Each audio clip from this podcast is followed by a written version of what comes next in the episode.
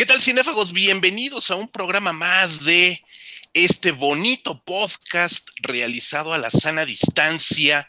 Ya cada semana decimos lo mismo, pero es que de verdad no se ve para cuándo. Así es que hay que seguirnos cuidando y hacer este podcast es una de las mejores maneras que encontramos los cinéfagos para mantenernos activos, seguir hablando del cine que tanto nos apasiona y por supuesto brindarles a todos ustedes pues algunos cuantos minutos a veces muchos minutos de unas peroratas bien sabrosas, bien divertidas. Yo le doy, yo soy José Luis Ortega, por supuesto, y le doy la más cordial bienvenida por el orden no de aparición, sino porque se me ocurrió presentarlos hoy así a mi querido doctor Marcus, Marco González Ambriz. ¿Cómo estás? Eh, pues muy bien, aquí este, conectándonos otra vez. Eh, digo, en esta ocasión, para los que no les guste tanto oír lo que digo porque no están de acuerdo o lo que sea, bueno, pues qué bueno porque este va a ser el mejor programa, el que creo que más les va a gustar porque tenemos un invitado que es el que va a ocupar la mayor parte del tiempo, es el que conoce mejor el tema y nosotros pues vamos a estar aportando ahí de lo que poco que sabemos, pues, haciendo preguntas más bien, Entonces, bueno, para los que no me toleran allá, les doy muy bien en esta, en esta ocasión. Querido doctor, nombre, hay una horda de fans tuyos siempre dispuestos a escucharte. Yo sí les, los presento, los acabo de presentar y me largo. Yo los dejo. Rodrigo Vidal Tamayo, ¿cómo estás? Bien, muy contento de, de estar de nueva cuenta en este podcast, que la verdad eh, el primer sorprendido en cuanto al manejo de temas he sido yo. Y no, no es presunción, simplemente creo que eh, tenemos buena mano a la hora de elegir temas y mejor mano aún a la hora de comentarlos. Y pues creo que hoy queda patente con, con, el invitado que tenemos, porque pues tampoco vamos a presumir cosas que no tengamos. Entonces mejor para hablar del tema, pues trajimos a alguien que sí sepa. Y así no quedamos mal nosotros, ¿no? Exactamente, ya estamos haciendo mucho misterio de qué demonios van a hablar estos cuates, por qué tienen un invitado. Bueno, no es el primer invitado que tenemos en esta temporada 2020, COVID 2020. Eh, pero sí es uno de nuestros colaboradores en la página en www.revistacinefagia.com, de los más queridos, de los más asiduos. Eh, ya lo hemos tenido en nuestro videoblog, búsquenlo ahí en YouTube, en nuestro canal de YouTube. Y es todo un especialista en el tema del día de hoy, que es el cine de la India uno de los cines eh, más misteriosos, lo comentábamos antes de entrar al aire, uno de, una de las joyas, como él dijo, una de las joyas cinematográficas por descubrir y que hoy en Cinefagia pues queremos aportar un granito de arena para que podamos, tanto nosotros los que estamos aquí en el micrófono como ustedes, descubrir el maravilloso 1% del cine de la India con la voz experta de mi queridísimo Rubén Martínez Pintos. ¿Cómo estás, hermano? Qué gusto saludarte. Eh, hola, ¿cómo están? Pues muchas gracias por, tenerme aquí, por invitarme. Gracias, Marco, Rodrigo, José Luis, este, y un saludo a todos. Ya este año, por cierto, 10 años ya de estar escribiendo para Cinefagia, Dios mío, ya es toda, eh, más tiempo que muchas relaciones de pareja, por cierto. Y eh, sí, bueno, el cine de la India, no, no quisiera, antes que nada, que me vendan tan, tan, tan alto porque no, no puedo decir que soy el experto de ese tema, definitivamente, ¿no? Todavía sigo siendo un estudiante de, del cine de la India en particular porque sigue siendo un, eh, de todas las cinematografías asiáticas, al menos las que se consideran importantes y eh, tanto del ayer, hoy, eh, ayer, hoy mañana, que es pues la japonesa, la de ahora Corea del Sur, que está a la punta de la vanguardia en muchos sentidos, eh, por supuesto Hong Kong y ahora China.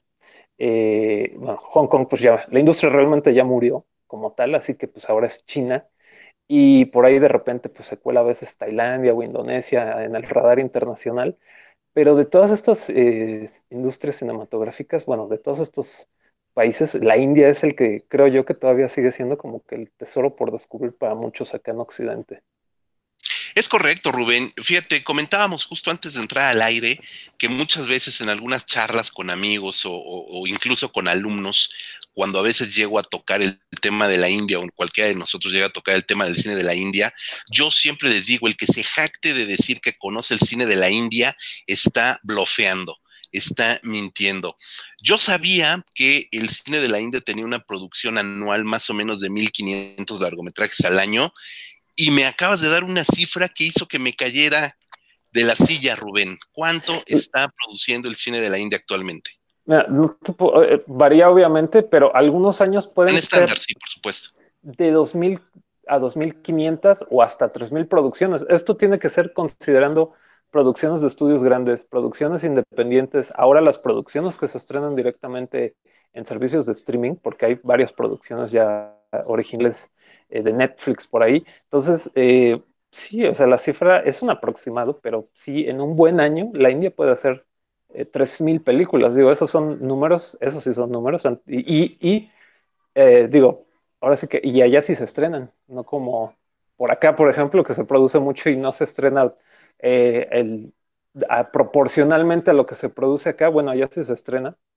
Eh, la India es uno de los países donde más va la gente al cine y, bueno, eh, creo que habría que empezar por lo primero a esclarecer. Es que hablar de cine de la India es hablar no nada más de Bollywood, que es como el que más se, se identifica, sino eh, es hablar de varias industrias regionales. Esto quiere decir que en cada región de la India hay una industria de mayor o menor tamaño, pero tiene su industria. ¿Por qué? Porque cada región habla su propio idioma y tiene sus propias costumbres y por ende tiene sus propios ídolos, tiene sus propias eh, mm, eh, cosas, sus detalles, que si bien todos son, ahora sí que todos son indios, pues también hay muchas diferencias entre ellos y hay cosas que los unen, pero también hay cosas que los diferencian. Ya de entrada, pues el idioma, eh, cuando la India se independiza de, del Reino Unido, del Imperio Británico, eh, eh, se, proponía que el hindi fuera el, idioma de toda la India, pero varias regiones de la India dijeron, pues no, porque acá nosotros ya llevamos décadas o siglos hablando nuestra propia lengua. Entonces, en el sur, en la provincia de, de donde está este, eh, donde se habla tamil, pues se hacen películas en tamil, donde se habla telugu, se hacen películas eh, en idioma telugu, en, Bollywood, que es por la ciudad de Bombay, ahora Mumbai,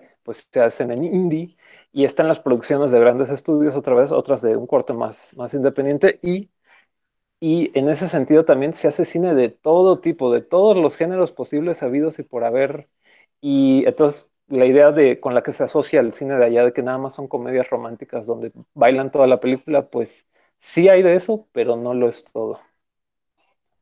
Así es, habría que precisarle un poco a nuestros escuchas. Eh, siempre nos topamos con esta idea que tenemos en México centralizada de que el 99% del cine, históricamente hablando, en México se ha hecho aquí en la Ciudad de México. Evidentemente en México sí tenemos un idioma oficial que es el español, el castellano, y que se habla mayoritariamente de norte a sur. Esto que nos está diciendo Rubén, tendríamos que hacer un ejercicio un poquito de de, imaginación, pensando que en México estuviera también dividido, que fuera tan grande como la India, que en sí misma es un subcontinente, que México tuviera estas dimensiones y que tuviéramos distintas lenguas oficiales y que cada una de estas regiones eh, tuviera una industria cinematográfica fuerte, sólida, lo suficientemente sólida para hacer una producción constante. Imagínense que tuviéramos una industria cinematográfica en el sur, hablada en Sotil, y que tuviéramos una industria cinematográfica en el norte, hablada en Yaqui, y que tuviéramos una, una industria fuerte aquí en el DF, en los estudios Churubusco, hablada en castellano. Todas serían producciones mexicanas, pero cada una regionalizada. Eso es lo que en efecto sucede en la India, Rubén, y creo que eso es gran parte del problema de que gran, la mayoría mayoría de este, de este cine no se conoce más allá de su región, ni siquiera se conoce nacionalmente. porque es de consumo local. Ahí el detalle. los japoneses, chinos, de vez en cuando, pues tratan de eh, salir de sus fronteras, sus producciones fílmicas. Los coreanos creo yo que son los que más, por el lenguaje cinematográfico que están manejando de estos últimos años, es el cine más fácil de, de exportar, el de Corea del Sur. Eh, y, bueno, eh, el detalle es que sí, el cine de la India en general es de consumo local. Entonces, si fuera de la India alguien lo va a ver o le va a entender, a ellos no les interesa. O sea, tienen suficiente, lo que decías ahorita es una buena analogía. Así rápidamente, imagínense que, en, en mi Acapulco, en Guerrero, viven 30 millones de personas, que en Jalapa, Veracruz, viven 40 millones de personas, que en Mérida, Yucatán, viven 50 millones de personas, que en Monterrey viven 60 millones de personas. Entonces, ahí ya hay suficiente público para que vayan y hagan una industria, la, la sostengan, ¿no? Y entonces, lo que pasa allá en la India es que se hace una película en el sur, hablada en tamil, le va bien, pega, y en Bollywood le hacen un remake hablado en hindi con los actores de moda de, de Bollywood. Y al revés, la ah, se hace una película exitosa en Bollywood, pega, y se hace el remake en el sur, hablado en tamil o en telugu, con los actores de esa región. Yo sé que ese, esa idea, ese concepto puede sonar hasta cierto punto inconcebible porque en ninguna otra parte, en ningún otro país funciona así, pero en la India sí funciona. La demanda de cine es enorme. Y eh, también también va un ejemplo, así muy rápido, pero no de película de la India, lo voy a tratar de tropicalizar, tropicalizar acá, perdón. Imagínense que después de que hubiera salido Amores Perros, en Monterrey o en Sinaloa hacen un remake, pero en lugar de peleas de perros son peleas de gallos. Y son puros eh, gente de, aquellas tierras, ¿no? Con los acentos y las costumbres y todo. Y ya, ahí tienes, ¿no? Amores Gallos, ya, ese es el remake.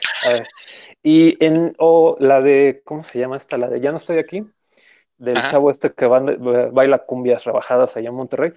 Entonces, ah, el remake, fácil, hacemos un remake en Chiapas de un, tipo que escucha black metal, que anda vestido todo de negro con botas y el, el corpse paint, y ahí tienes. Y ya no estoy aquí, versión sureña, pero en lugar de las cumbias rebajadas, ahora es black metal, con un chavo en clima tropical vestido todo de negro. Así más o menos funciona ya. Está interesantísimo. Doctor Marcus, el cine de la India. ¿Qué cosa? ¿Qué locura? ¿Qué nos dices?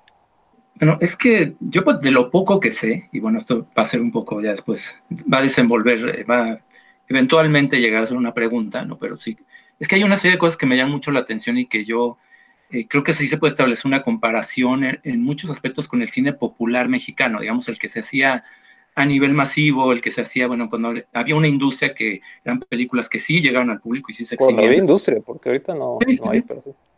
Una, por ejemplo, que creo que eso es una curiosidad, yo creo que sí es una coincidencia, es pues los números musicales, ¿no? Este, había un montón de películas mexicanas de todo género donde tenía que haber canciones sí o sí.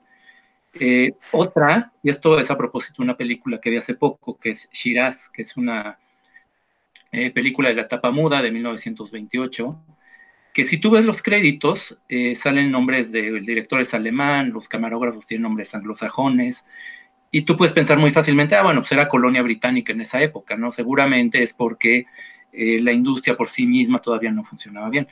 Ya cuando ah, eh, te pones a leer un poquito más, porque este, esta, película es un drama eh, sentimental que recrea un poco la leyenda del Taj Mahal.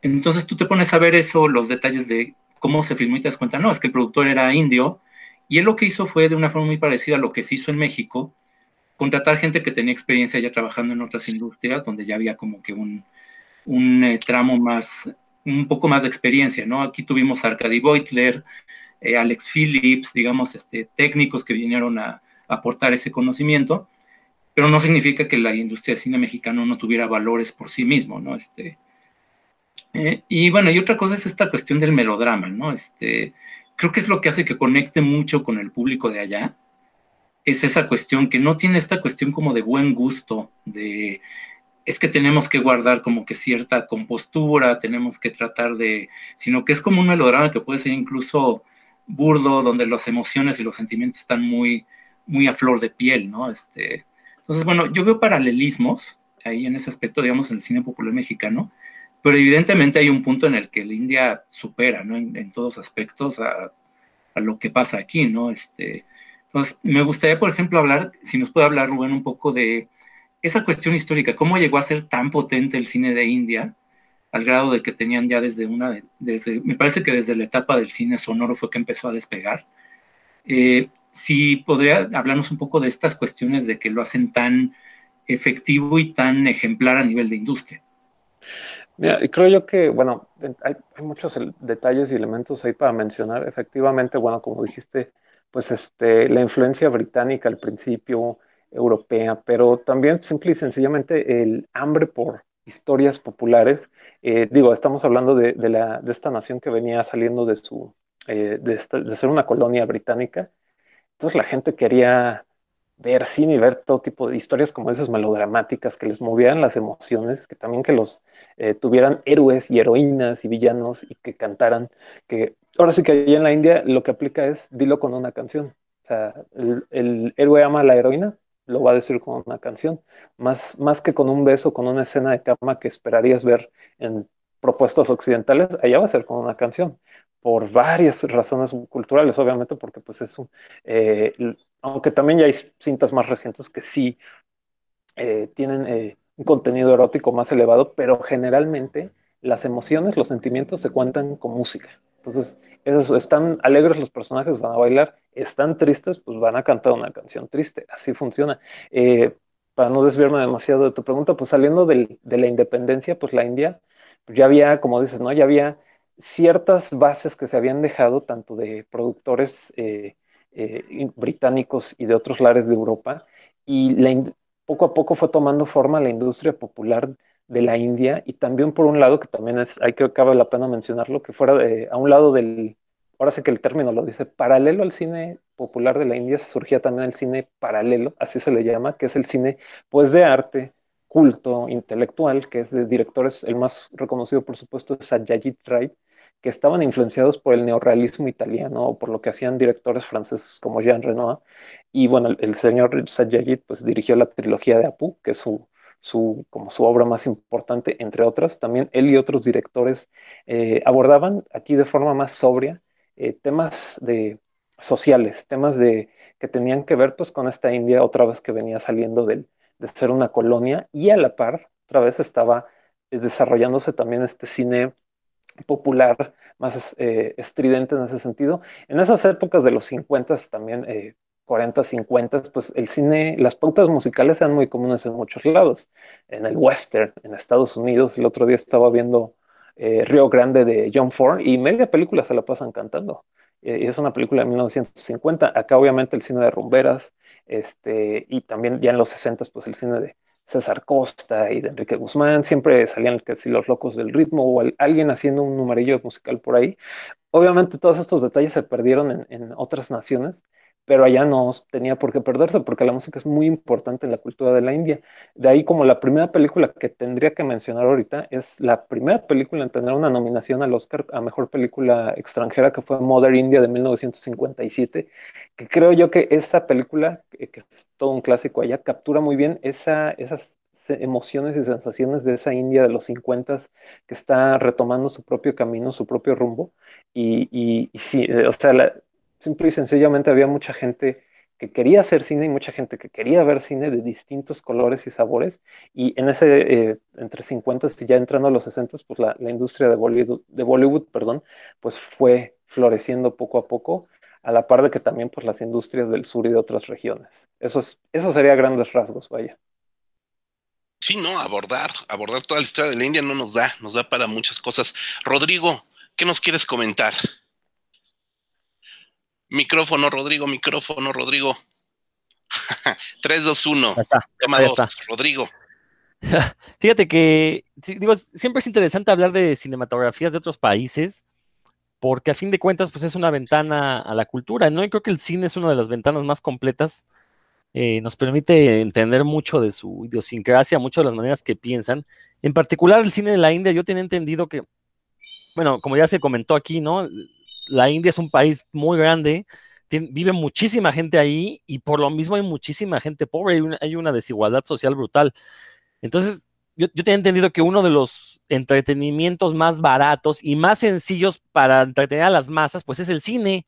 Entonces, de ahí que sean películas tan largas, porque recordemos que en promedio duran tres horas las películas, si no es que un poco más en promedio, ¿eh? o sea, eso quiere decir que hay películas que duran más todavía de las tres horas, y por eso es que combinan muchos géneros dentro de una sola historia, ¿no? Podemos encontrar películas que tienen eh, tragedia, tienen melodrama, tienen comedia, bueno, personajes cómicos, tienen, este, pueden llegar a tener algunos este, elementos del thriller, eh, en algunos casos incluso hasta terror, ¿no? Porque lo que quieren es que sea una experiencia completa, ya que si la gente va a pagar un boleto que con tanto trabajo le costó obtener el dinero, pues que lo desquite, ¿no? Entonces de ahí que duren tanto estas películas.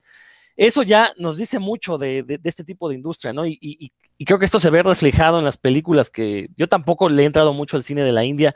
Sinceramente, el cine, que ahorita nos explicará Rubén esta, e, esto de las, las diferentes industrias, pero en particular el cine de Bollywood a mí no me, no me, no me atrajo, no me sedujo sí, sí me llegó a aburrir, pero el cine de acción de otras regiones como la Tamil o la Telugu, la verdad es que es, es una cosa que, hay que ver para caer. ¿eh? Por ahí en Facebook estuvo circulando hace unos años la que decían la mejor escena de cine de acción, que es un cuate que detiene unos caballos lo van arrastrando y para detenerlos se hace un poste entre las piernas, ¿no? Se pone un poste entre las piernas y con los huevos detiene el avanzar de los caballos, ¿no? Entonces, digo, eh, digo, esa película es muy buena, si mal no estoy, creo que es de la zona, de la región tamil.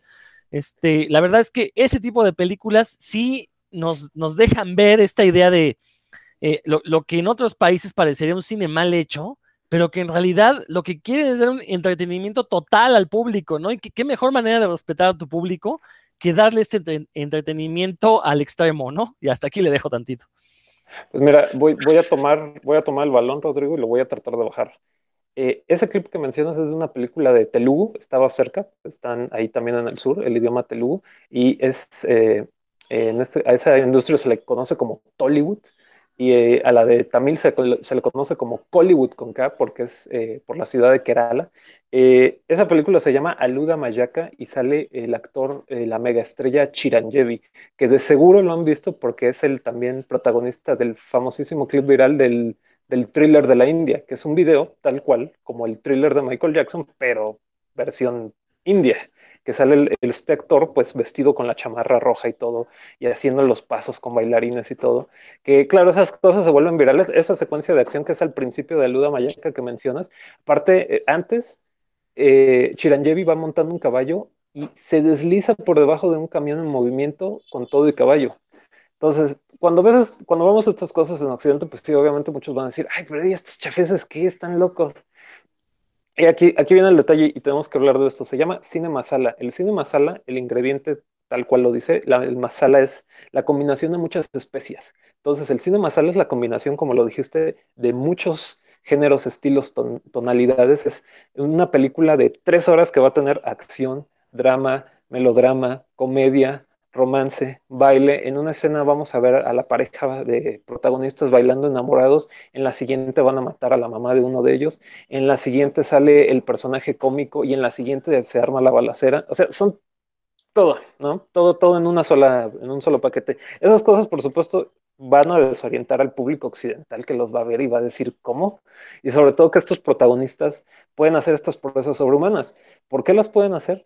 Así de la misma manera en que los héroes de los wushas chinos pueden volar en los árboles y agarrar sus espadazos, porque tienen habilidades eh, sobrehumanas que el público ya espera ver en estos héroes y no necesitan explicación alguna, así como los héroes chinos de antaño de estas novelas de Busha, los héroes de la India se, equiparan con los personajes del hinduismo o como sus grandes épicas como el Ramayana. Entonces en estas historias los personajes pueden levantar una montaña con una mano si lo necesitan hacer o partirla en dos y no hay, no hay necesidad de explicar, ah, es que se cayó en residuos tóxicos y agarró su... No, no, o sea, lo puede hacer porque es el héroe, punto.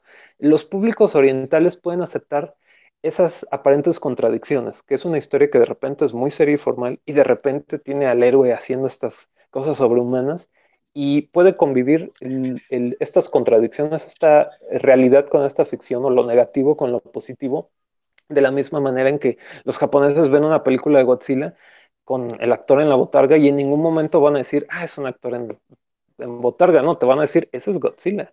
Entonces lo que importa es lo que simbolizan las cosas y los actores y las historias. Entonces el cine masala es esto, es el, delirio total de contar historias que sean tan grandes o más grandes que la vida misma.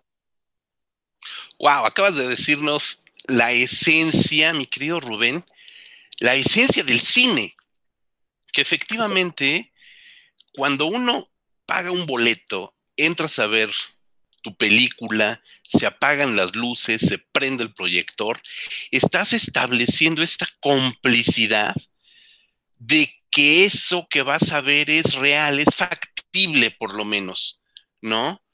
y, claro. y, muchas veces el sobreentendimiento de la película, esta negación a decir, güey, eso no es cierto, no, no es cierto, eso no pasa, te roba la experiencia cinematográfica.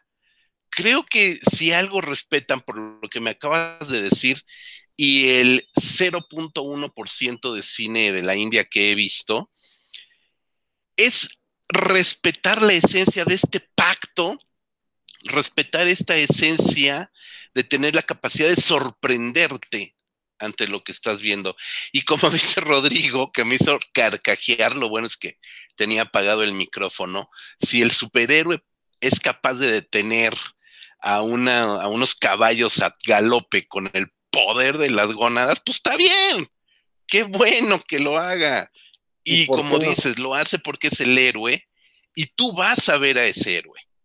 Claro, porque hay una maleabilidad con la narrativa, de la misma manera en que sin ninguna, así, sin eh, la transición de entre una escena seria a que estén bailando, no necesita explicación tampoco. Van a salir los bailarines, la escenografía, y todos vestidos así como de colores brillantes, chillones, o están en una montaña ahí bailando. Y, o sea, no, no hace falta explicar por qué de repente ya están todos esos bailarines. Es porque sí y ya. O sea, es todo lo que estamos viendo ahí lo está aceptando el público. Me acuerdo mucho de una vez que iba en un taxi aquí en la Ciudad de México, que, que yo mencioné que tenía ganas de ir a ver las luchas aquí en la, Arena México y el, el taxista me dijo, joven, sí sabe que no se pegan de verdad.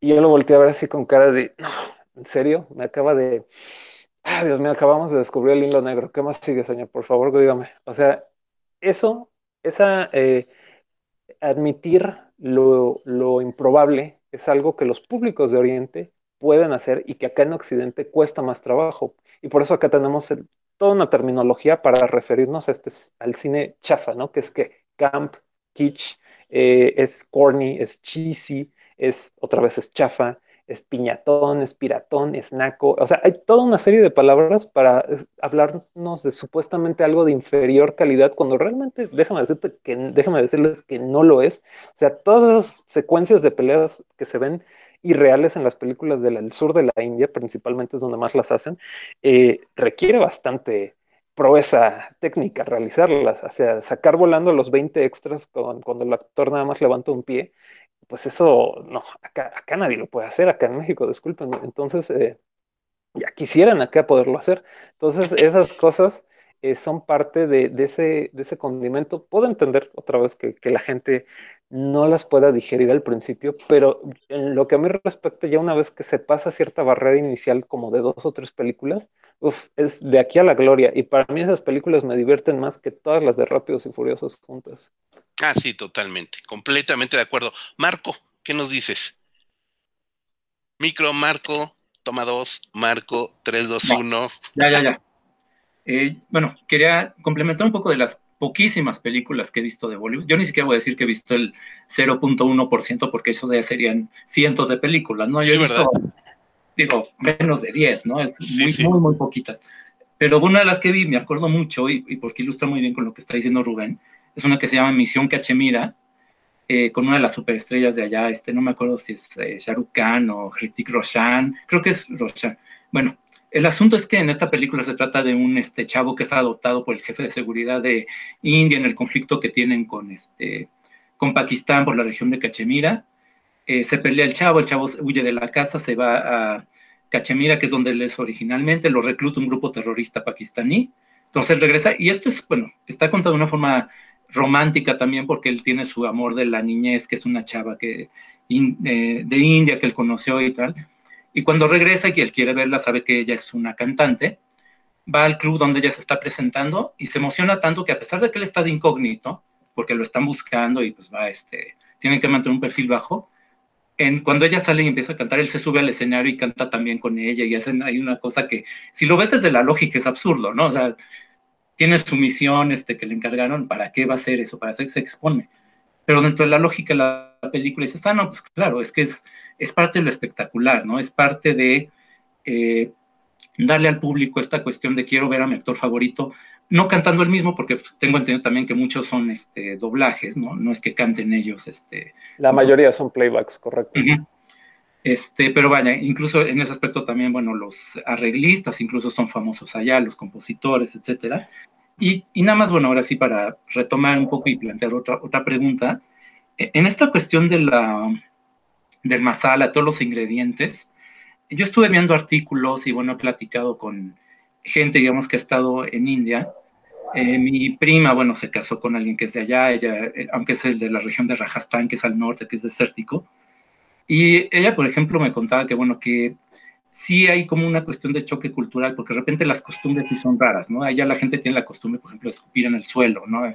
En cuestiones de higiene, sí son países, hay regiones, sobre todo de la India, que sí son como con muchas carencias, ¿no?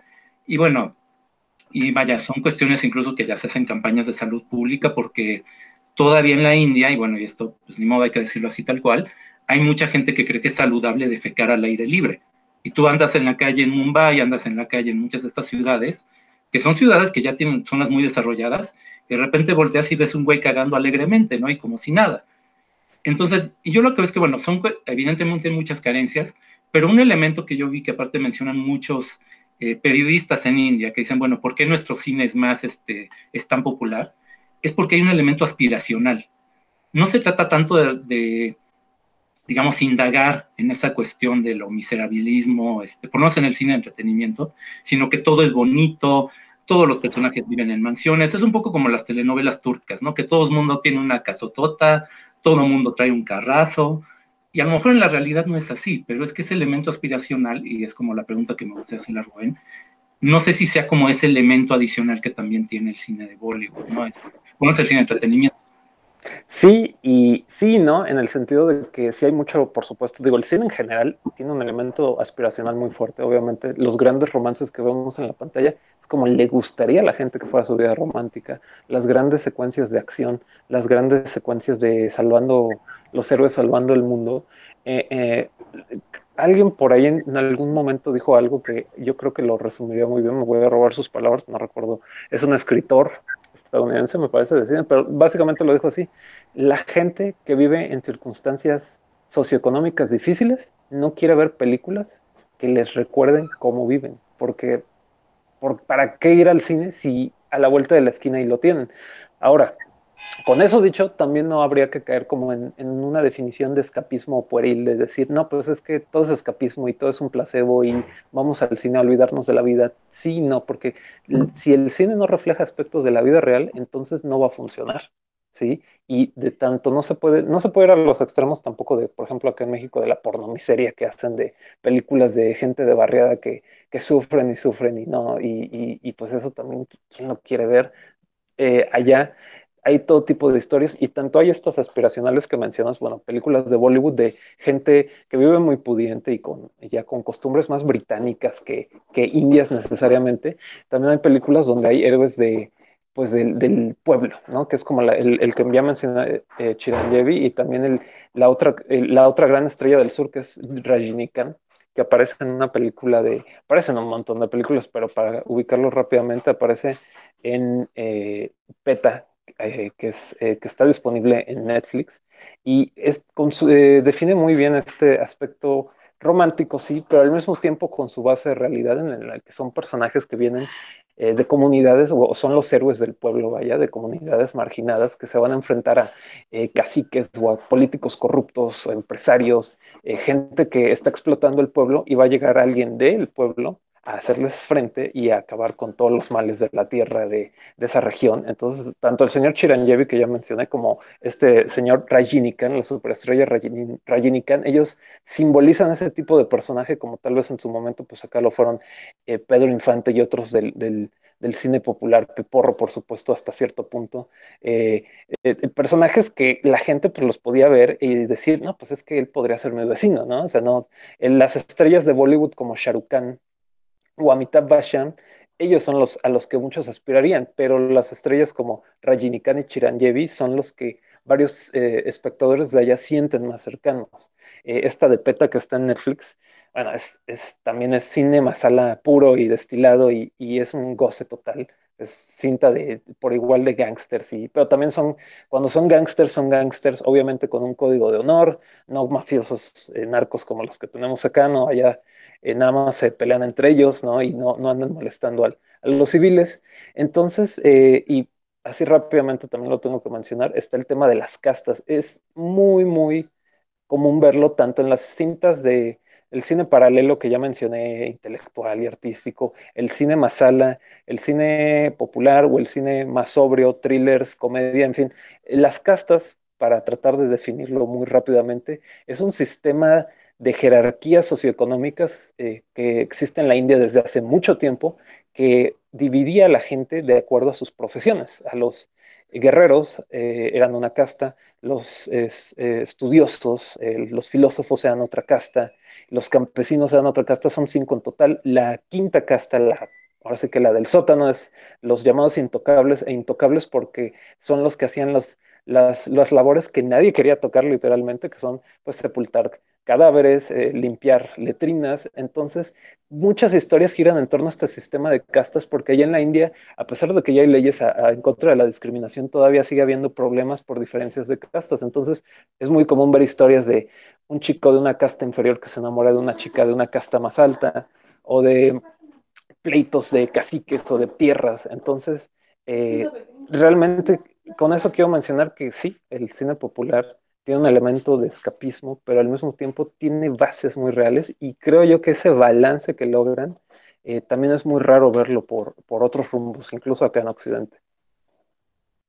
Sí, lo que acabas de decir también le da una riqueza sociocultural bien importante y creo que eso, para la gente que no estamos acostumbrados y como bien dices, que le vas agarrando el gusto al cine de la India a la tercera o cuarta película, pues puede ser que no llegas a la tercera o cuarta película, ves una, quizás le das una oportunidad, una segunda y ya no pasas de ahí, porque efectivamente esta manera de ver el cine con prejuicios o ver el cine desde el punto de vista eh, crítico, intelectualizado, que conocemos mucha gente que nada más así quiere ver el cine, eh, y esta negación a lo popular, a lo verdaderamente, eh, ¿cómo decirlo?, de la gente, de la gente que realmente está buscando estas películas, te cierra todo un abanico de posibilidades. Pero ahorita de lo que acabas de comentar, todos esos modelos aspiracionales, eh, yo pude ver, eh, y para arrastrar un poquito al público que, nos escucha, Alfonso Sayas y Atuntún en tres lancheros muy picudos, güey. Que realmente es como este modelo aspiracional de la clase media baja, también hay que decirlo, del varón mexicano, sobre todo en los años 80, 90, cuando todas estas películas se estrenaban en salas comerciales, el boom de la sexicomedia, pues obviamente todo, todo el varón de clase media baja y hacia abajo quería ser Alfonso Sayas no por guapo ni por mamado, quería ser Alfonso Sayas porque estaba con Lina Santos, porque estaba con Rosario Escobar, porque estaba con Angélica Chaín y porque estaba haciéndose de fulana de prácticamente regalada sin trabajar. Entonces, en ese sentido también se convierten en modelos aspiracionales y tendríamos que pensar que eso también funciona desde el cine popular de la India. Por ahí se nos está metiendo un ruidillo, por ahí esperemos que, que no sea demasiado incómodo para quienes nos escuchan. Perdón, son las carencias propias también de hacer estos, estos eh, enlaces a distancia. Ni modo, Rubén, te doy la palabra. ¿Existe este, este paralelismo? ¿Podríamos comenzar a ver cine popular de la India teniendo también estos, estos modelos de cine popular mexicano que ya comentaba Marco? Es que mira, eh, por ejemplo rápido, en la India la figura del policía es muy respetada. Ergo, hay muchas películas donde los héroes son policías.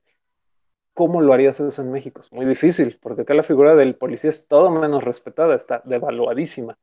Salvo, tuvo su época, por supuesto, el cine fronterizo de los Almada y Valentín Trujillo y algunos por ahí, pero incluso esos personajes de esas películas también luego eh, eran medio aguardientosos y también eran, este, los Almadas pues sí eran, eran buenos, sí o sí. Las algunas películas de, Valentín Trujillo, eh, pues sí, eh, por ejemplo, Ratas de la Ciudad, sí pone policías corruptos y, chuecos ahí, ¿no? Entonces, la figura del policía aquí en México es muy difícil eh, convertirla en el héroe de acción que llega a ser en Estados Unidos, en la India y en otros países. Entonces, eh, sí hay un, sí hay un, sí es válido decir que hay cierto paralelismo de que a fin de cuentas el héroe popular es el que conecta con la gente a un nivel más visceral o más eh, eh, que le toca ciertas fibras. Y esto lo podemos ver en cualquier cinematografía. En, en, de Italia, pues las dos figuras que, eh, más me llegan a la mente pues son Bot Spencer y Terrence Hill, que fueron populares en todo el mundo, de hecho, sea de paso. Y esas películas los críticos las detestaban, por cierto. Mi mamá me decía que venía, iba aquí al cine en los 70 a verlas de Trinity, ¿no? They Call Me Trinity con Bot Spencer y Terrence Hill, y yo de niño crecía viéndolas en la tele, pero los críticos, si tú te pones a buscar las críticas de todas esas películas de Bot Spencer y Terrence Hill, no las, no las bajaban de basura, mismo con las sexicomedias, pero a fin de cuentas el público es el que decide realmente quiénes van a ser sus héroes, no los críticos de cine. Así que ah, de la misma manera que Bob Spencer y Terence Hill se hicieron héroes, eh, no solo en Italia, sino en todo el mundo, pues también ha pasado con Rajini Khan y con Chiranjeevi y con varios otros de la India y acá en México, pues también con varias eh, figuras del cine popular. Eh, entonces, es, es, y no hay una fórmula, que también los productores podrían pensar que, ah, es que si pongo este que se, se ve medio chistosito y habla de barrio, pues no necesariamente, es, es, es muy complejo a pesar de que pueda tener su, este, en apariencia simple, en la hechura o en la ejecución, pero detrás de esa simpleza hay toda una complejidad para poder llevar eso a la pantalla y que pegue. Ya me estaba quedando también yo sin micrófono, perdón. Este, pues sí, tienes toda la razón. ¿Cómo, cómo abordaríamos? Entonces vamos a, ir bajando un poco todo y estamos medio ya hemos llegado a ciertos conceptos, ya hemos llegado a ciertas eh, pautas o generalidades sobre el cine de la India. Vamos a dejarlo en cine de la India porque ya nos acabas de aclarar que está Bollywood, Tollywood, Collywood, el cine paralelo, etcétera, etcétera. Tú, Rubén, que has visto por lo menos el doble o el triple de lo que hemos visto nosotros, y que evidentemente estás mucho más familiarizado, ¿cómo le dirías a los cinéfagos que nos están escuchando, que de alguna manera tienen el estómago curtido en cine gore, en cine de terror, en cine asiático, en cine popular mexicano, que ya tienen cierta preparación en cine extraño? ¿Cómo, cómo los invitas a ver cine de la India? ¿Qué tendrían, cómo tendrían que prepararse y qué tendrían que comenzar a ver?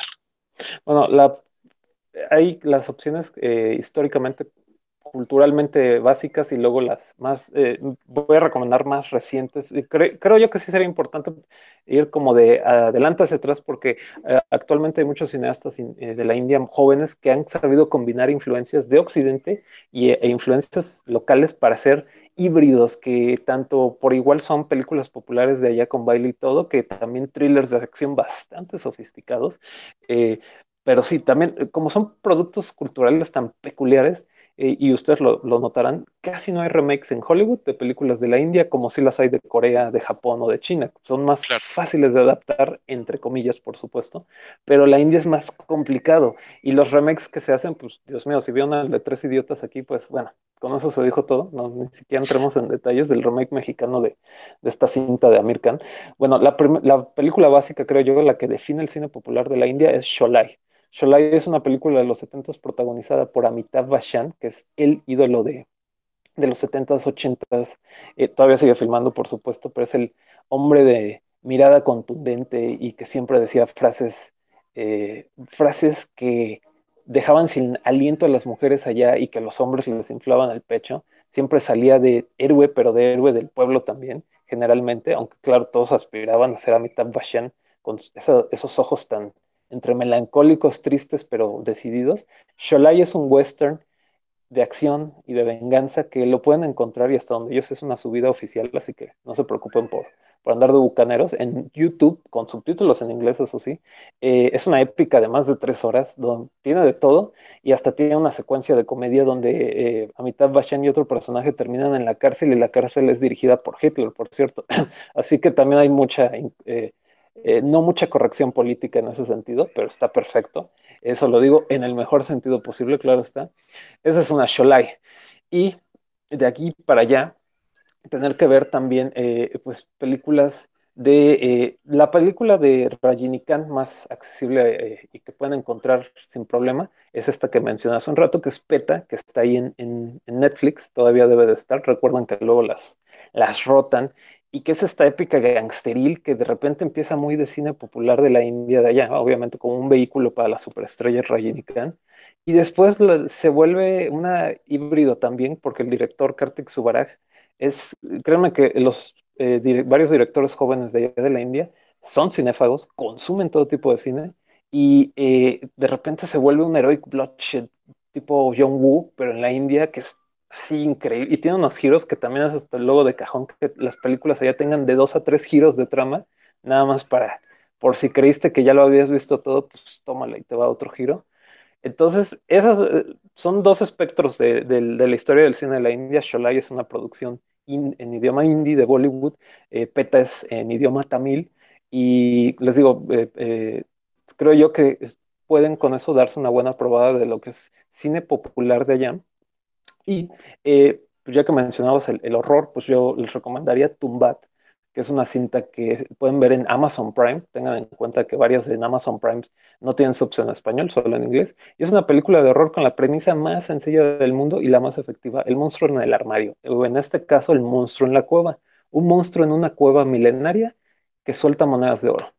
Ya, ya les conté, al, mismo tiempo les conté la película y al mismo tiempo no, porque ver al, protagonista querer buscar estas eh, codiciar estas monedas de oro y bajarse a la cueva es toda una experiencia. O sea, el nivel de producción, déjenme decirles que está muy, pero muy por encima de muchas producciones de acá de, estos lares y voy a incluir a varias de Hollywood. O sea, toda la cueva, el bosque y todas estas eh, eh, cavernas eh, que va atravesando el protagonista con una antorcha se ven increíbles y la película es muy, muy efectiva en su premisa. Entonces, esas son tres muy efectivas que pueden ver y que son este me podría también seguir muy muy de largo con otras, pero creo yo que esas tres no son una mala manera de empezar. Sholai porque es de cajón y porque, como les digo, es casi que el diagrama que muchas otras películas de la India han seguido. Peta porque también es una probada esencial de cine masala. Y Tumbad porque Tumbad es una película de horror seria, por cierto, muy muy seria y formal, pero increíblemente bien ejecutada. Pues fíjate, nada más para todos los que, todos los cinéfilos fifís que, que se preocupan por, por tener una, una constancia de calidad en lo que ven, decirles que Tumbad se estrenó en la Semana de la Crítica de Venecia, del Festival de Venecia en el 2018. Es una película muy reciente. Entonces, esta película, y fue la edición en la que Guillermo del Toro presidió el eh, jurado en el Festival de Venecia. Entonces, esta es una película que también trae un certificado de calidad y qué bien que dijo Rubén que es una película de terror, pero es una experiencia verdaderamente fascinante. Entonces, si, si no quieren llegar al cine de la India porque, porque fuchila, no, al contrario, esta película sí, sí, sí, lo que les preocupa es ver cine de calidad y no ensuciarse sus ojitos, Tumbad es de verdad la, la excelencia avalada la semana, no cualquier película llega a la semana de la crítica en Venecia, entonces, ojo también, también con ese tipo de cosas. Rodrigo, algo que nos quieras comentar.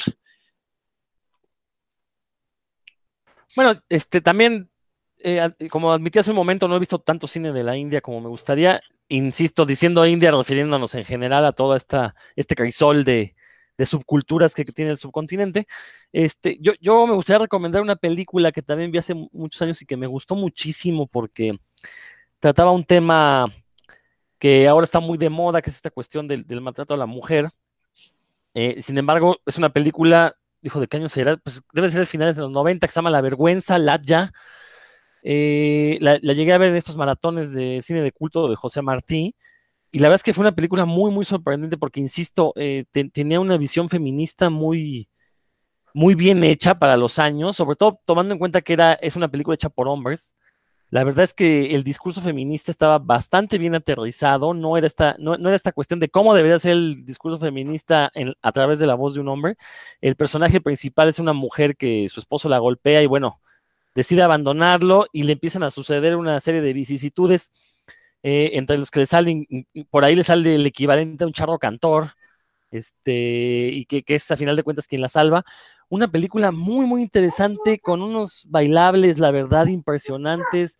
Eh, creo que me gustó en parte porque las canciones, vamos, tiene más de estructura del musical gringo que el, que, que, el musical indio, porque las canciones contaban la historia, pues, o sea, es parte de, la narrativa, entonces tienes que ponerle atención a las canciones.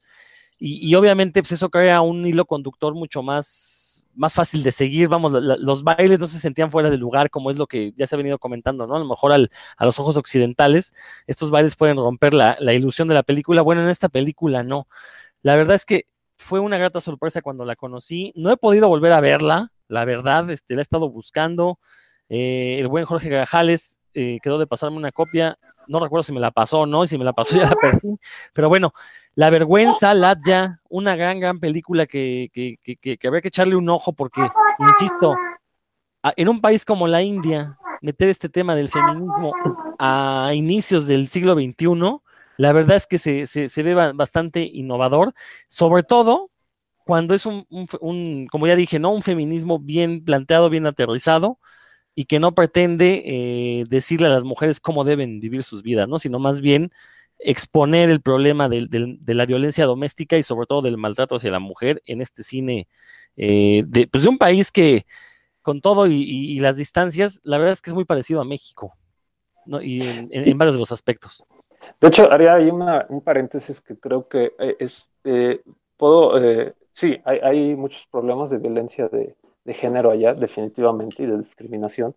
Y, con eso dicho, viene toda una, hay toda una oleada de películas que están abordando el tema y de una forma muy sobria, de una forma muy contundente también, o sea, no, no tiene como discursos de hashtag ni nada. Hay varias películas que han salido en años recientes, desde algo como Bandit Queen, bueno, esta es una película de los noventas que era sobre la vida de una mujer bandida allá en la India que también eh, pues, que la casaron prácticamente siendo una niña y que mató a su esposo y se liberó y se vengó de los que la vendieron. Y hizo, es un personaje real, por cierto, eh, tanto de esta de Bandit Queen como yéndonos más para acá y están películas como este, bueno, hay una película que está en, Netflix que también por ahí he llegado a mencionar que se llama Game Over, que creo yo que también eh, ejemplifica muy bien toda esta, esta cuestión de que saben combinar muy bien este alegato social y no la denuncia, y no una denuncia social tibia y, rebuscada y con el lugar común como algunas que hay por acá.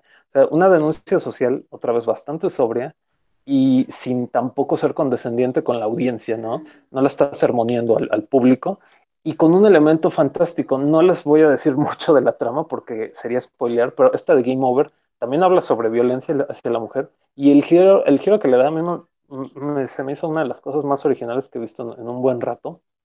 Eh, entonces, esa es igual, la ven en Netflix y es bastante, es de 2019, si no mal recuerdo, y así hay muchas más también por ahí. Entonces, este, sí, definitivamente creo que esto habla otra vez de la enorme diversidad que hay de historias allá en la India y que saben malabarear esto, saben malabarear el, el género y, y, de hecho, más bien, es a través, perdón, y yo siempre lo he creído, que es a través del cine de género donde mejor puedes mandar estos mensajes eh, sobre la condición humana y, sobre, eh, y hacer una crítica social bastante real, es a través del género, es a través de la acción o el horror o lo fantástico. Es realmente así como la gente lo va a, vaya, lo va a percibir de mejor manera a que si nada más quieres hacerles, pues, ahí como una suerte de discurso eh, que puede sonar hasta un poco pomposo y aburrido.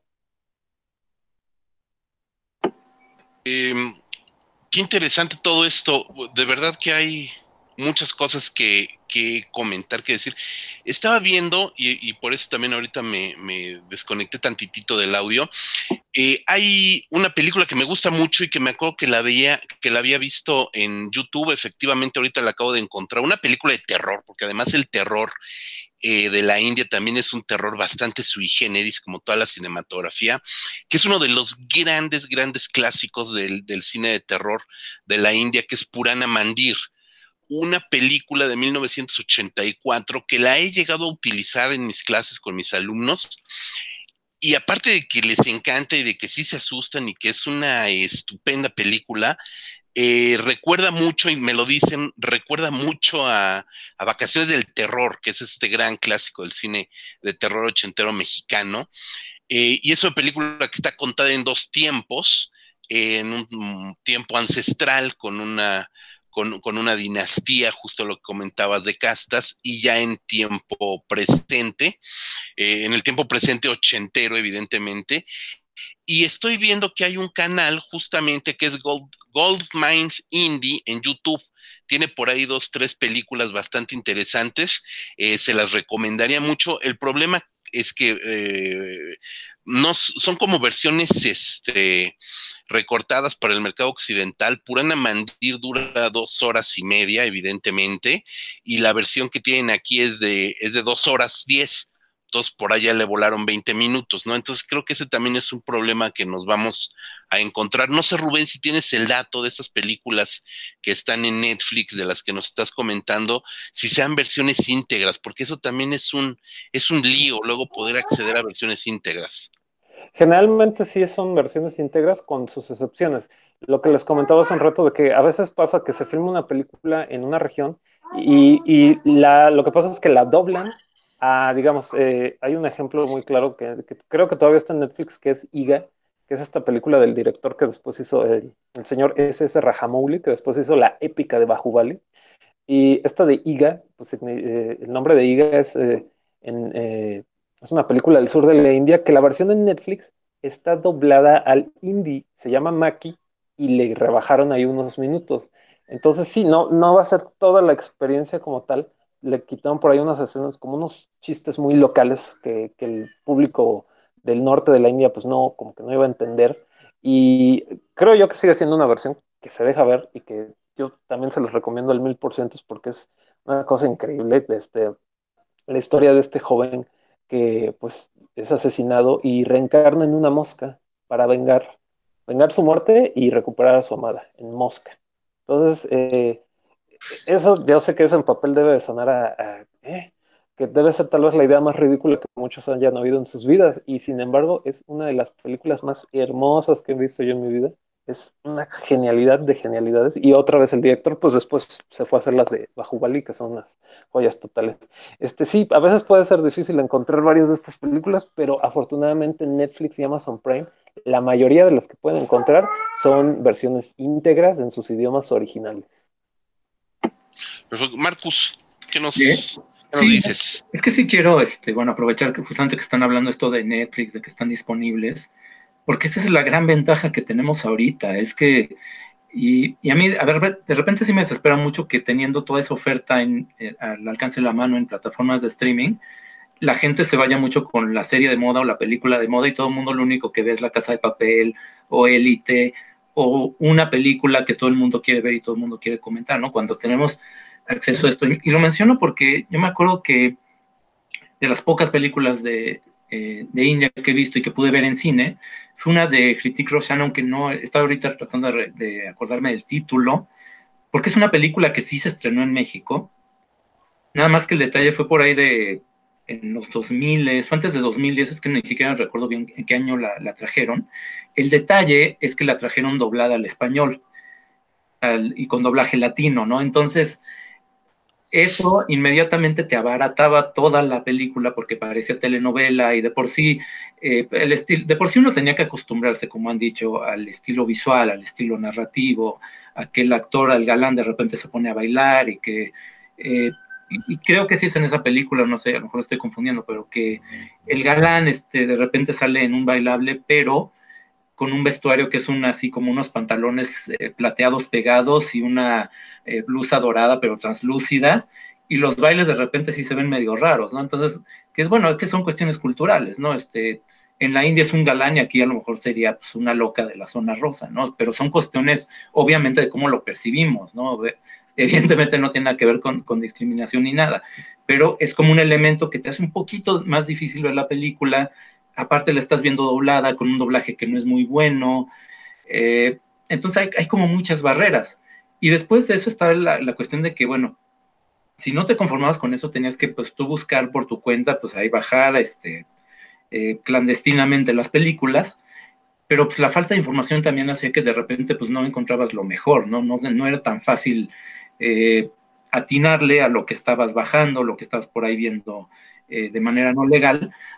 Y, yo menciono esto porque también me llamó mucho la atención una película que se llama Mr. X, que es de 2015, es, de Bollywood, es en idioma hindi, porque trata de un agente policial que se vuelve invisible, ¿no? Y dije, ah, pues es como superhéroe, pero de India, qué, qué curioso. Y, y la verdad es que lo, lo, mejor son los efectos especiales, porque por lo demás es una película muy genérica, y es que evidentemente, si se producen 3.000 películas al año, va a haber unas que no son tan buenas, ¿no? Como en todas las industrias, como en todos los países, no todo tiene un nivel de calidad tan alto.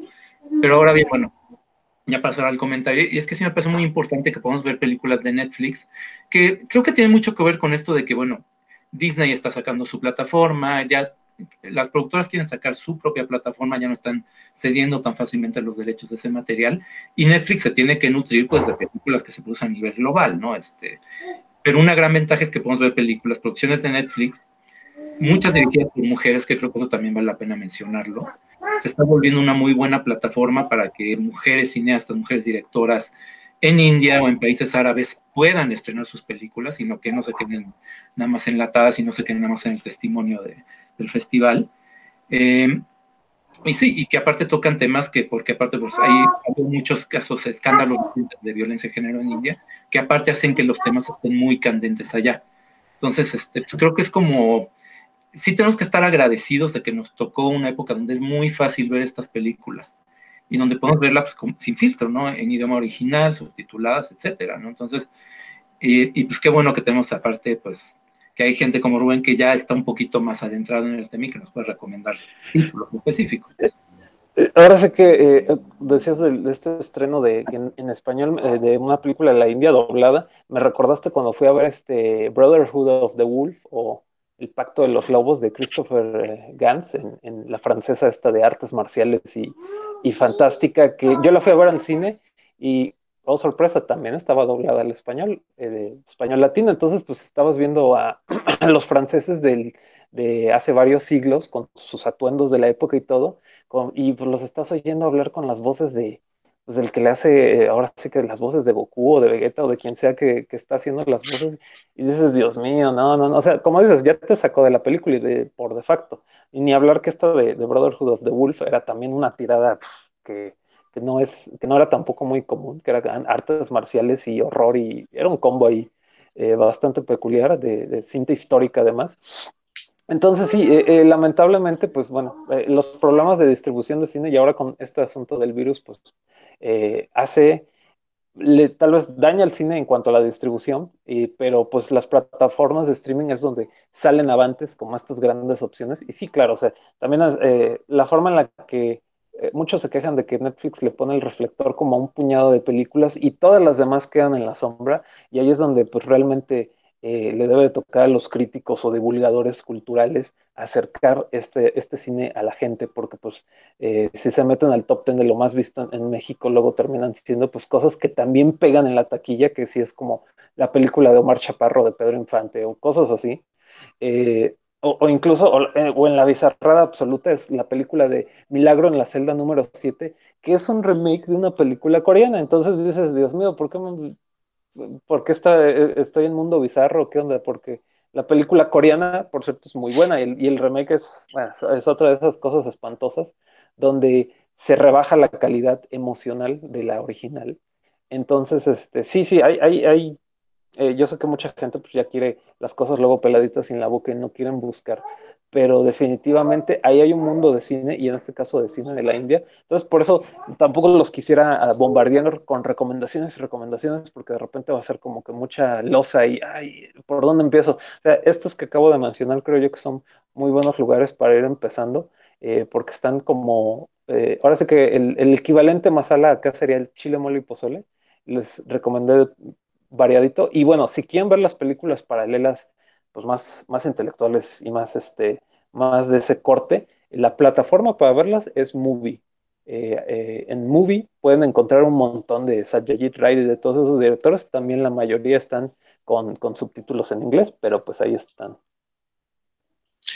De, de, hecho, sí, eh, Movie tuvo el mes pasado, antepasado, no me acuerdo, un especial de Satyajit Ray, quienes todavía tienen de, cine de Ah, todavía tienen de, de él y de varios directores más.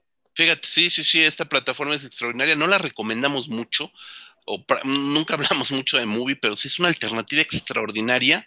Y sí estaba yo dándome un clavado hace unos días y, vi que tenían este un especial de Satyajit Ray.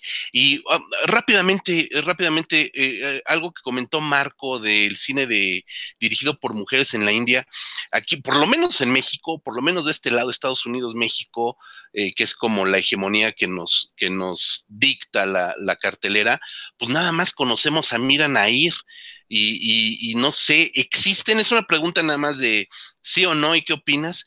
Eh, ¿Existen ahorita mujeres cineastas dado el contexto patriarcal, machista, retrógrado de la sociedad eh, de la India? ¿Existen mujeres cineastas haciendo este tipo de películas? Es decir, que no sea cine paralelo, sino cine netamente popular en la India. Eh, cine popular como tal, bueno, ahí este, las mujeres están involucradas en, en, los, todo lo que tiene que ver con la logística de producción y como tal, eh, definitivamente hay más hombres que mujeres generalmente contando estas historias de romance, por ejemplo, eh, y, de, y, de, acción, pero sí hay muchas directoras ahorita trabajando. Me recordé así rápidamente de una película de 2015 que se llama Parchet, que también habla sobre un, sobre un grupo de mujeres que están lidiando con diferentes diferentes situaciones ahí entre de violencia o de, eh, de sus relaciones de, pareja y esto. Y, y bueno, también hay, eh, también me acordé de otra película, aunque ahí sí no recuerdo bien el director, es una que se llama Mom, así tal cual Mom, que es de en indie, que está en Netflix, debe de estar todavía, y que ahí es de una madrastra que cobra venganza de, de su hijastra que fue violada por unos fantoches ahí en un antro, y les empieza a elaborar toda una venganza estilo película coreana, increíble. Entonces, eh, definitivamente, les digo, no, no es tan, eh, otra vez, no es tan difícil de encontrarlas porque ahí están, ahí están en Netflix y ahí están en Amazon Prime. Pongan cine de la India y los van a tapizar ahí de opciones. Entonces, eh, creo yo que es, hay, hay, que tener, pues, tal vez ciertos espíritus de aventura y otra vez estar conscientes de que van a haber experiencias increíbles y que no van a ver en ninguna otra cinematografía del mundo. Está increíble, pues sí, eh, justo hace rato antes de iniciar esta transmisión estaba yo viendo Netflix y está en, en el segundo lugar del top ten está Betty la Fea. O sea, me parece verdaderamente absurdo que, que una producción que ni siquiera es actual, porque dices, bueno, es súper comercial, está súper fresa, está súper chafa, pero bueno, es estreno de este año 2020, que muchas películas están estrenando y pues obviamente todo el mundo quiere verlas. Pero una teleserie de hace más de una década que todo el mundo vio, que han refriteado N cantidad de veces en en, televisión abierta además, no se dejen guiar por el demonio de los algoritmos de Netflix, porque de verdad son el peor enemigo de la cinefagia. Es bien fácil poner este el buscador, mover tus deditos de la mano, poner cine de la India o de Turquía. Hay muchas cosas también de Turquía.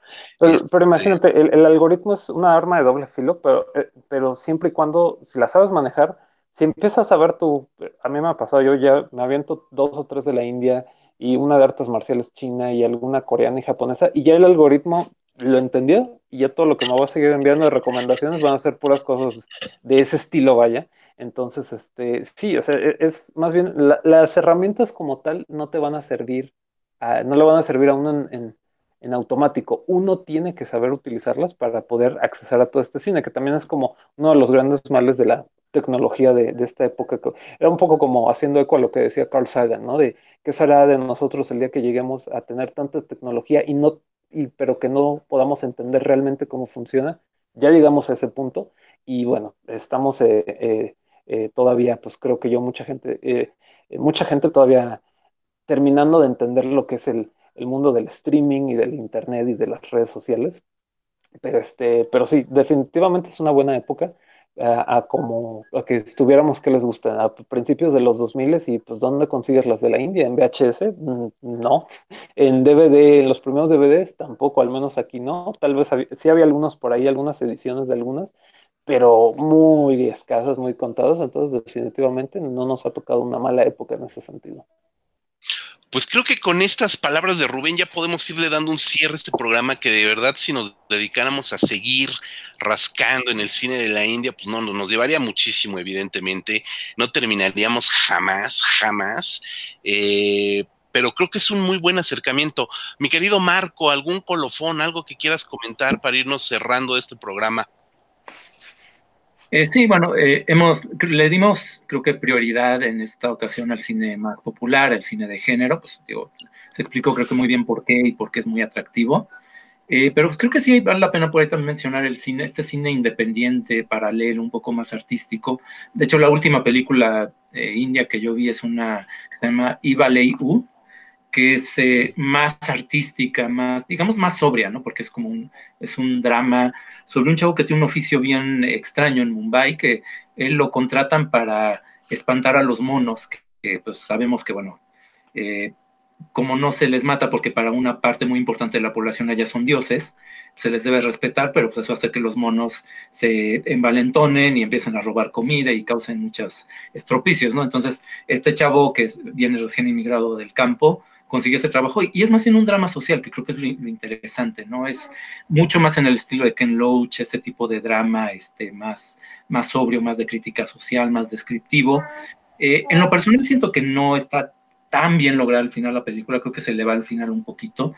La vi por el festival este We Are One, que hubo hace poco los organizadores del festival de Tribeca convocaron a festivales de todo el mundo y durante una semana se pudieron ver películas de todo el mundo en YouTube de forma totalmente gratuita. Pero creo que eso, ¿no? Digo, si lo que les hemos mencionado de películas de terror, ciencia ficción, musicales, esto no les llama la atención, si ustedes prefieren ver otro tipo de cosa más realista, más de cine de arte. En la India también tienen para aventar para arriba, no se ha mencionado a, los clásicos, a Satyajit Ray, pero también recientemente pues, hay muchísimos directores que siguen ese, ese camino, que buscan más como el, drama social, cuestiones de ese estilo, ¿no? Entonces, pues también es, creo que vale la pena que también se echen un clavado ahí y empiecen a, investigar ese tipo de cosas, que, que bueno, es que eh, así como hablamos de Netflix, también puedes meterte a internet y empezar a consultar publicaciones sobre cine de cualquier parte del mundo. En India muchas están en inglés aparte. Puedes buscar los Facebooks, los este, eh, páginas personales de un montón de directores de todo el mundo.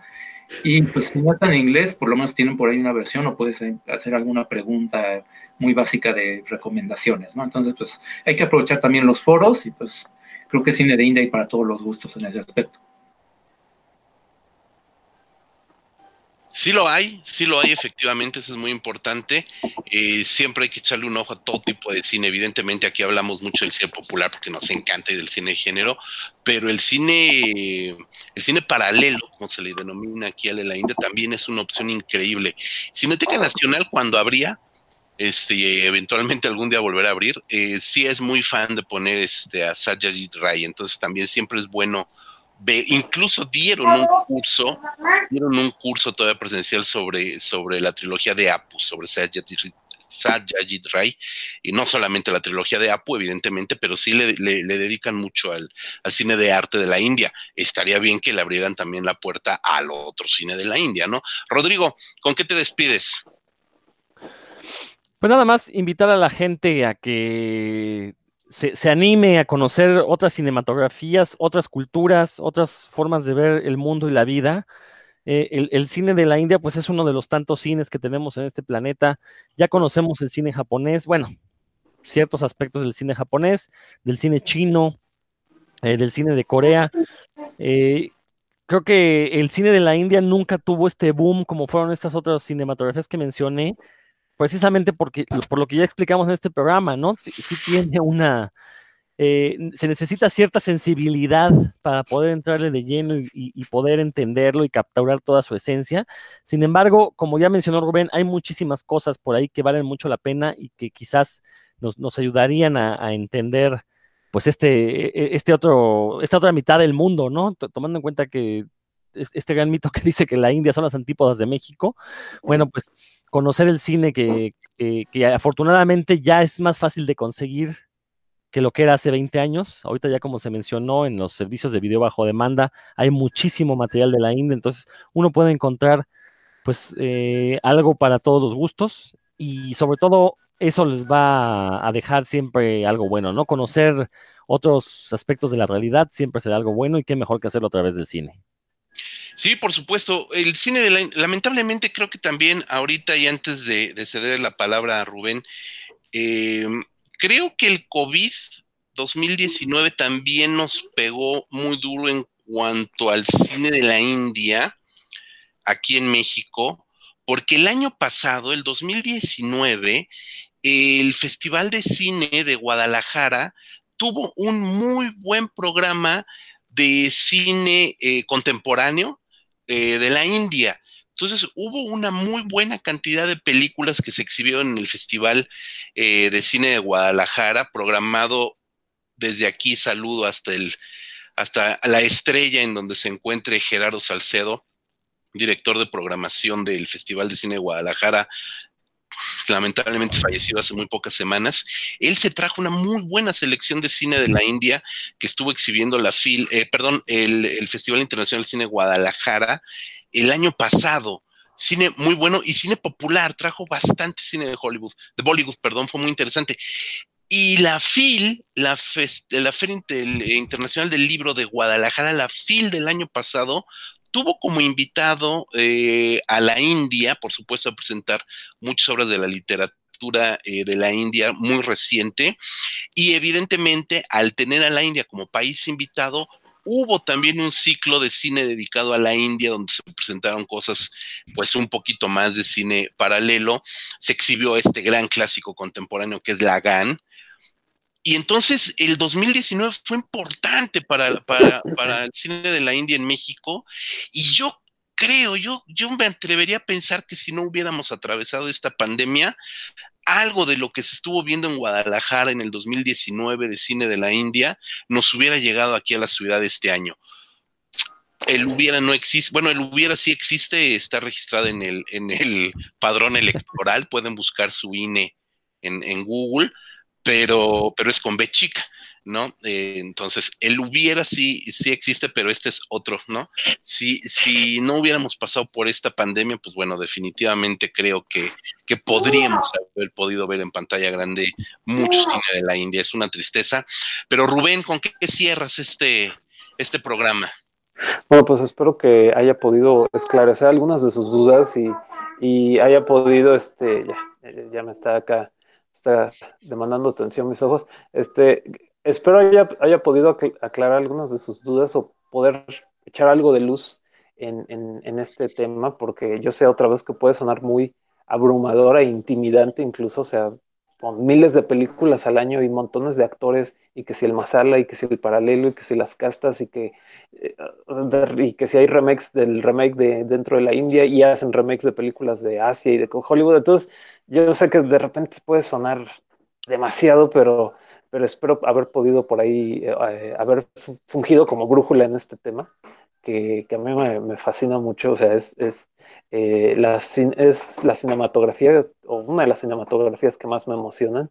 Digo, creo yo que por la personalidad tan fuerte que tiene eh, y que se la separa de, de otras cinematografías, es lo que me atrae tanto de ella y, que como en su momento tal vez pues lo fue el, el cine de Hong Kong de los 80s, 90s, el cine italiano de los 60 70 también, que eran también cinematografías con, con una idiosincrasia muy particular. Y, y, bueno, y ahora pues, bueno, la, la India creo yo que, que eh, van para arriba en ese sentido, o sea, las propuestas que salen son muy frescas y hay de todo un poco, nada más es cosa de escarbar. Y como, como me preguntabas hace rato, ¿cómo, cómo le, diría alguien que, se acerque a un cinéfago que se acerque al cine de la India? Simple y sencillamente, sí, diría yo que si te quieres intoxicar de cine, es el cine de la India tu mejor droga. La baraja, eso es todo, está excelente. Qué colofón, está poca madre, mi querido Rubén. Evidentemente volverás como invitado a este podcast. Evidentemente algún día esperamos poderlo hacer otra vez de manera presencial, pero si no, mira, estos micrófonos, estos, estos videochats están para eso. Este, mi querido Rodrigo Vidal, nos despedimos con qué, este, con qué recomendación. Abre tu micrófono y dinos cuál es la recomendación que nos haces. Pues, como siempre, los invito a escuchar el podcast hermano de, Cinefagia. Se llama Puros Cuentos y lo encuentran en el mismo canal de revista Cinefagia, así donde encontraron este. En ese canal se van los programas anteriores y ahí va a estar intercalado puros cuentos dedicado a la cultura comiquera y todo lo que se le parezca, ¿no? Entonces, si también son fans del cómic, como lo son del cine, pues puros cuentos es la opción para que estén informados sobre, pues no tanto la actualidad, pero sí sobre diferentes puntos de vista acerca del noveno arte.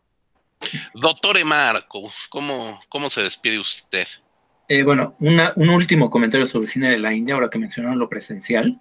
Eh, es que, bueno, yo no he ido a esas funciones, pero creo que Rubén sí. Eh, son funciones hechas por un grupo de gente india en la Ciudad de México, que ellos traen películas para funciones únicas. Ellos alquilan el cine, traen la película con todos los permisos significa que el boleto pues, es un poco un precio un poco elevado, creo que está como en 250 pesos, una cosa así, pero bueno, no lo han hecho evidentemente en estos meses por la cuestión de la pandemia, pero es una oportunidad que ponemos una vez al mes se tiene en la Ciudad de México para ver películas en pantalla grande y con gente aparte de la comunidad india, porque son los que más van a ver. Y bueno, este, no sé si Rubén quiere hacer un último comentario sobre eso. Sí, sí, ya que lo mencionaste, es eh, Indian Cinema en México, así los encuentran en Facebook eh, subtitulan en inglés. Ahora sí que, pues digo, el inglés es como el idioma que todos comparten en la India, que es como el, idioma universal de allá, por así decirlo, vaya, eh, entre todos sus eh, idiomas de allá tan distintos. Entonces, este, no tienen subtítulos en español, tengan en cuenta eso y también tengan en cuenta que el boleto puede costar 250 pesos porque son eh, es exhibiciones legales, o sea, se pagan los derechos para exhibirla, no son como estos episodios de Dragon Ball Super que ponían en las plazas públicas y que no le daban ni un centavo a ahí, no, no, no, esto es legit, o sea, es 100% legal y por eso pues es eso, el precio y todo, pero la experiencia ahí fue donde pude ver Peta, la de la que mencioné, Rajini Kant en el cine, y bueno, es una celebración del cine. También esa sería como una frase alternativa que usaría para invitar a los cinéfagos. Eh, el cine de la India es una celebración del séptimo arte. Y por celebración me refiero a que la gente se para, canta, baila, grita, se pone a... es toda una fiesta y, es una experiencia increíble. O sea, no es la experiencia de ir al cine de ahora y, y, tienes a un lado a los chamacos con el celular ahí mandándose mensajes y la gente platicando y comiendo y no, no, no. O sea, la gente aquí está enfocada en la película y la están celebrando. Y es increíble. Es una de las mejores experiencias que yo he tenido viendo una película, definitivamente. Rubén, por favor, repítenos cómo los ubicamos en Facebook. Indian Cinema in Mexico. Entonces, eh, así tal cual ahí, ahí andan. Es como bien dijo Marco, la gente de la comunidad de la India. Un saludo a, a Basu, por cierto, por si, por si lo está escuchando esto. Y, ellos hicieron ese esfuerzo porque otra vez la gente de la India ama el cine, pero lo ama así con una pasión enorme y, querían poder ver el cine, su cine, acá en nuestro país, ellos que, varios de ellos que pues viven y trabajan aquí, y pues por eso organizaron, organizan estas funciones que pues de momento están paradas por el virus, así los encuentran, Indian Cinema in México. Pues muchísimas gracias, Rubén. Muchísimas gracias a todos ustedes. Eh, www.revistacinefagia.com redes sociales, Facebook, Twitter, Instagram, podcast en Spotify, iTunes, Google, eh, donde quiera nos pueden encontrar en el canal de YouTube. Muchísimas gracias a todos ustedes por escucharnos. Rubén, muchísimas gracias por haber estado con nosotros compartiendo todo este conocimiento. Rodrigo Marco, nos despedimos. Nos escuchamos la siguiente semana. Yo soy José Luis Ortega. Hasta la próxima.